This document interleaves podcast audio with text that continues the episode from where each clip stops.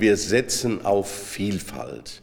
Vielfalt von Menschen unterschiedlicher Kulturen, Nationalitäten, Sprachen, unterschiedlicher Lebensformen, die wir begrüßen und sagen, sie alle können zu Botinnen und Boten des Evangeliums werden in unseren Einrichtungen. Sagt der Vorsitzende der Deutschen Bischofskonferenz Georg Betzing bei der Sitzung des Ständigen Rates in Würzburg.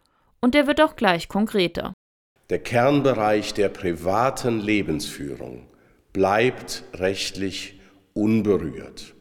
Also das, was bislang an Loyalitätsobliegenheiten insbesondere auf den persönlichen Bereich bezogen war. Ist jemand wieder verheiratet und geschieden? Ist jemand in einer gleichgeschlechtlichen Beziehung? Das war schwierig in Arbeitsverhältnissen bisher. Bisher waren das in der katholischen Kirche und der Caritas mögliche Kündigungsgründe. Einer der Punkte, der in der neuen Grundordnung gleich geblieben ist, ist mit einigen Ausnahmen die Zugehörigkeit zur katholischen Kirche. Der Kirchenaustritt ist eine Distanzierung von der Institution Kirche.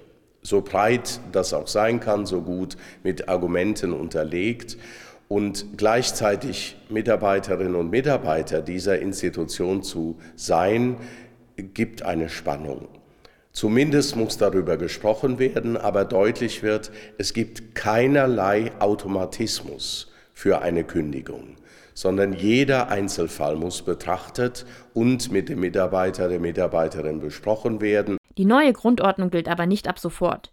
Und sie wird auch nicht überall in Deutschland gleich umgesetzt.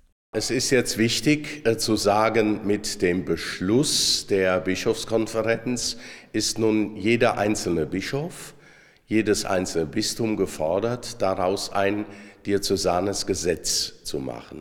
Im Bistum Würzburg ist die Umsetzung für das erste Quartal 2023 geplant, nachdem der Verband der Diözesen Deutschlands die Umsetzung vorbereitet hat